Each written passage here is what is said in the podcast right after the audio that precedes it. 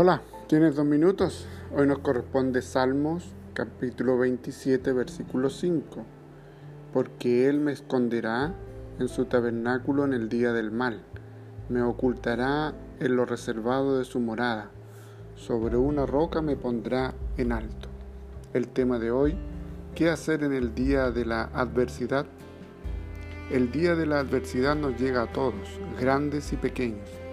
Es el día malo el día en que los enemigos se levantan en nuestra contra, el día en que nos atrincheramos debido a los malhechores que nos quieren destruir, el día en que la guerra estalla contra nosotros, nuestro cuerpo tiembla, los ojos se llenan de lágrimas y el corazón desmaya.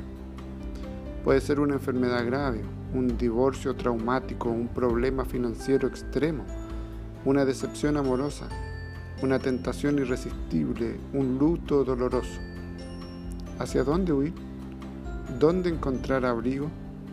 David dice que en ese día Dios nos oculta en su pabellón. En lo más recóndito de su tabernáculo Él nos acoge. En el día de la inundación Dios nos coloca en una roca alta, lejos de la tempestad. El día de la adversidad trae consigo luchas mayores a sus fuerzas. En ese día su salud, su dinero, su familia y sus amigos no le pueden socorrer. Las olas pasan por encima de su cabeza y amagan con hacerle naufragar. Usted necesita un refugio seguro, un socorro urgente, una roca fuerte debajo de sus pies. Ese socorro está en el nombre del Señor. Solamente Él puede extenderle la mano y darle liberación.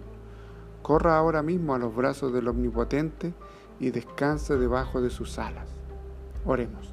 Señor, recíbeme en tu regazo y protégeme de todo el mal. En el nombre de Jesús. Amén. Que el Señor te bendiga y gracias por tu tiempo.